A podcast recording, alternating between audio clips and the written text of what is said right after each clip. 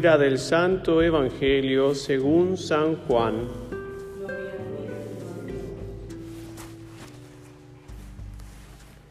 En aquel tiempo estaba Juan con dos de sus discípulos.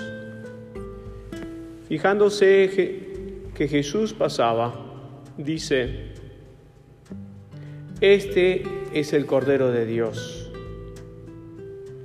Los dos discípulos oyeron sus palabras y siguieron a Jesús.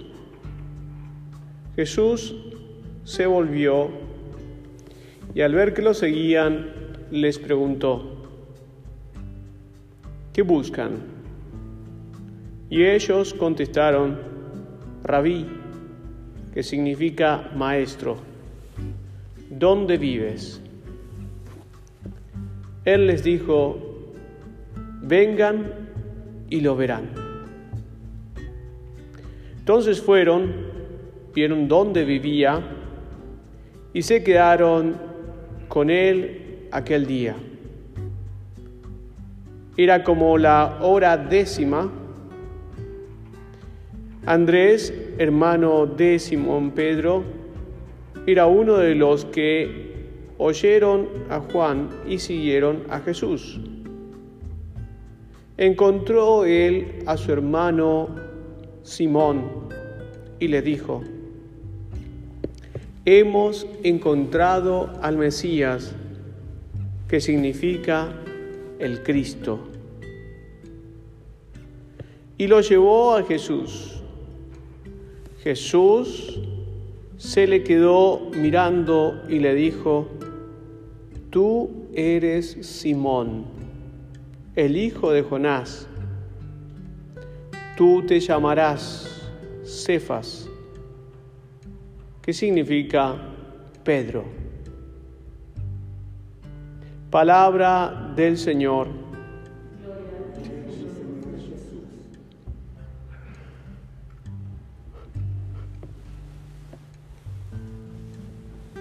Queridos hermanos, eh, este fin de semana aparecen lecturas referidas ciertamente a la vocación, pero no solamente a la vocación consagrada, religiosa o sacerdotal, sino a la vocación. Por supuesto que los, eh, las lecturas bíblicas de hoy nos van mostrando algunos matices de algo más especial, sea la vida de Samuel, sea la vida de estos discípulos de Juan, en los cuales van encontrando el sentido del llamado. La palabra vocación, que significa llamado, tiene que tener también una meditación particular. Siempre me acuerdo de ese como chiste realmente simple y, tonto, podemos decir, infantil, pero que bajo cierto aspecto es algo que nos tendría que ayudar hoy a meditar sobre esto. Muchas veces cuando a uno le dicen, ¿cómo te llamas? Ellos dicen, me llamo tanto, y la persona muchas veces por hacer una broma le dice, no te llamas, te llaman. Pero este tema de cómo me llaman y cómo me llamo es muy importante. Porque muchas veces nosotros nos llamamos por distintas cosas, distintas características que hemos descubierto o por los nombres con los que nos mencionan. Muchas veces nos llaman por el nombre, muchas veces nos llaman por características que descubren en nosotros, a lo cual le llamamos muchas veces apodos. Y también nos pueden llamar por distintas clases de títulos acorde a lo que la gente puede ver en nosotros. Algunas veces por los oficios que tenemos, otras veces lo hacen acorde a nuestro comportamiento. Y también puede ver muchas veces distintas clases de aspectos físicos. Llamar por el nombre es una de las cosas más seguras, pero muchas veces mucha gente no me conoce por el nombre. Entonces no todos me van a decir Gustavo.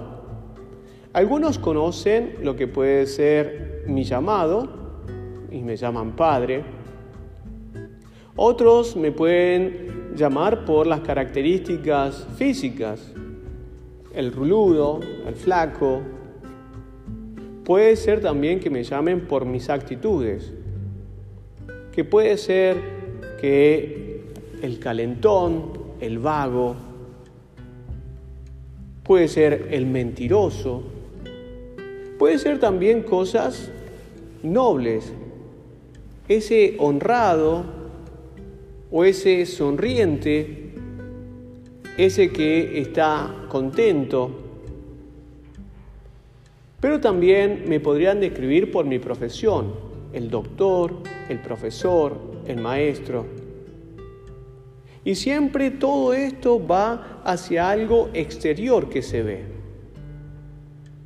En cambio, Dios no mira al interior. Y Dios me llama.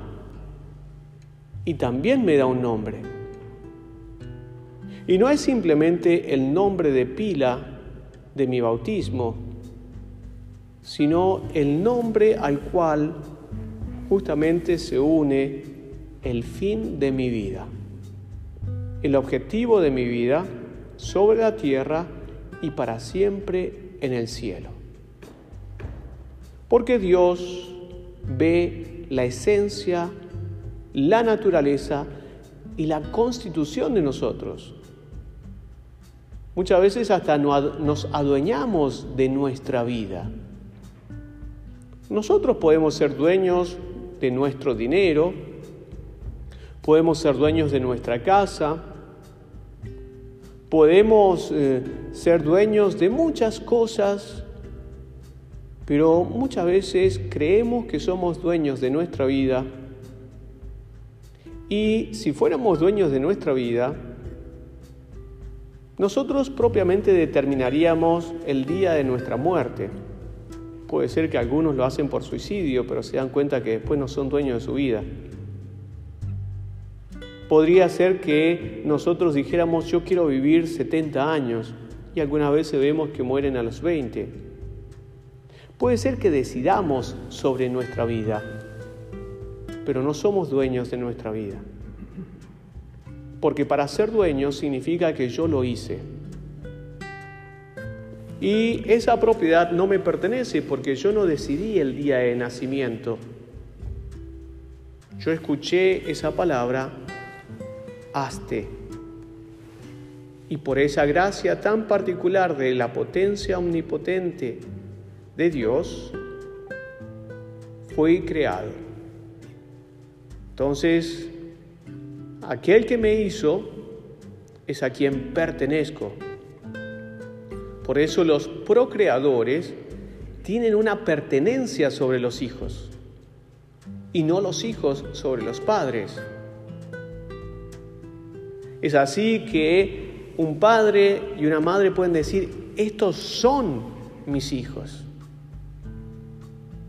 Pero los hijos bajo cierto aspecto dicen, estos son mis padres, pero ellos no los hicieron a los padres. Se hicieron a través de ellos padres, pero no son los dueños de sus padres, sino que le pertenecen más a los padres por haber sido parte de aquellos que hicieron a esa criatura. Pero si hay alguien que tiene propiedad sobre nuestra vida, es el Creador. Entonces el creador también determina el fin de las cosas. Si yo soy el creador de una bicicleta, la estoy destinando para que sea transportación. Y no la voy a hacer para que cocine. No la voy a hacer en un formato para que contenga agua y la ponga a hervir. Si no tiene un fin. Así la olla tendrá el fin de poder contener agua u otras cosas para calentarlas. Y así empezamos a ver de que muchas veces nosotros determinamos lo que va a ser algo y le damos un nombre acorde a lo que es el fin que tiene. Por lo tanto, nosotros sí tenemos un nombre de pila acorde a lo que nuestros padres se inspiraron o fueron inspirados. Algunas veces las inspiraciones son tremendas,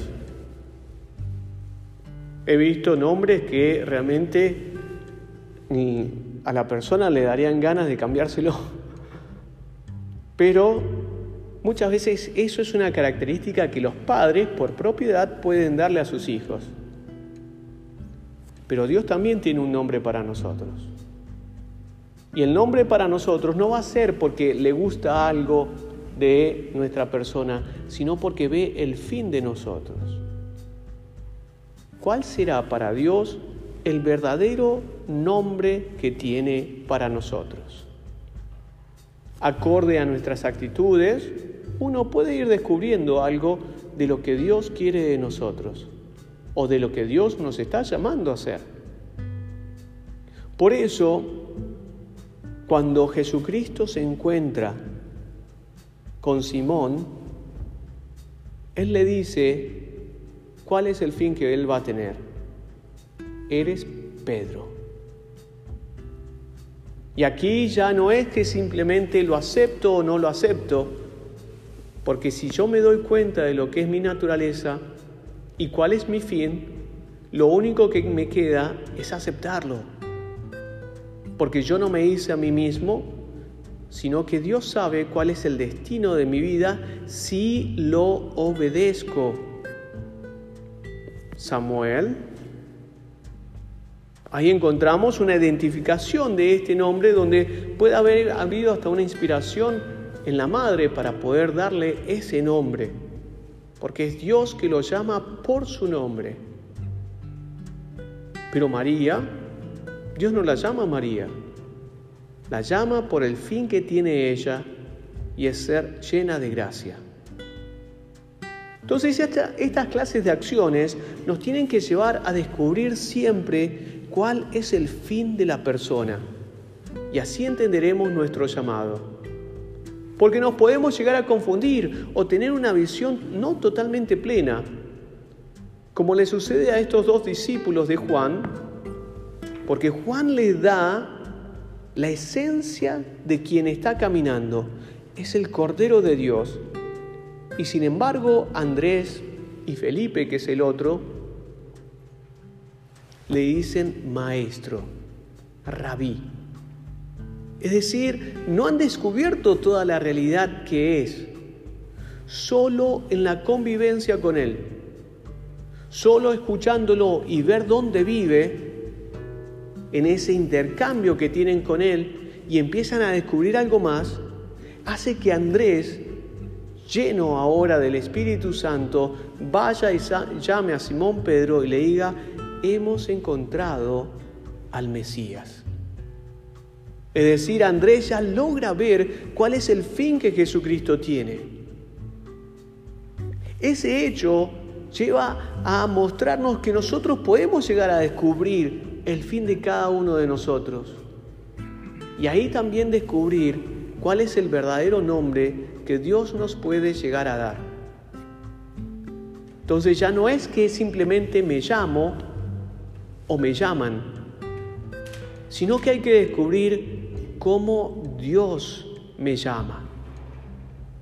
Y ahí, al darme cuenta cuál es mi fin, voy a descubrir también muchas de las cosas de cómo Dios me llama. Y así nosotros saber de que si hay algo que no sabemos cómo, pero tiene tal potencial que si lo creemos y si lo manifestamos, es que el poder de ese Mesías con su sangre me ha comprado. Y ahí me termina de dar toda la demostración de que yo no me pertenezco. Puedo administrar y hacer uso de mi vida de la cual tendré que dar cuenta al que es dueño de mi vida. Y en ese momento me tendré que fijar, como dice San Pablo, tengan mucho cuidado de qué están haciendo con sus cuerpos, porque han sido comprados a gran precio. A tal punto de que uno de los fines principales que tenemos es la hermosura de contenerlo a Dios. Somos templos del Espíritu Santo. ¿Y cuánta gente se encuentra vacía de eso? Y entonces empieza a picotear y a buscar cosas que le puedan dar consuelo. Y lo que tenía que cuidar dentro lo ha derramado afuera. Por eso, queridos hermanos, hoy Dios nos llama con esta reflexión a pensar en nuestra verdadera vocación, que es una vocación de comunión es una vocación en la cual nos plenifica gracias a la presencia de Dios en nosotros. Cuidemos de nuestra pureza, de nuestra rectitud de intenciones, porque gracias a eso seremos contenedores de Dios. Porque ante toda impureza no seremos nada, no podremos contener a Dios y no podremos hacer de nuestra vida la plenitud a la que somos llamados. Fíjense cuando Samuel vive con Dios, dice que Dios hacía que sus palabras no fueran mentirosas, que tuvieran un pleno cumplimiento gracias a esa comunión que tenía con el Señor. Que eso sea el objetivo de nuestra semana y el objetivo de nuestra vida. Llevar a plenitud la vocación a la que Dios nos ha llamado y así encontrar el verdadero nombre que Dios nos ha puesto. Que la Virgen María, la llena de gracia, y Simón, Pedro, nos ayuden a descubrir plenamente nuestra vocación.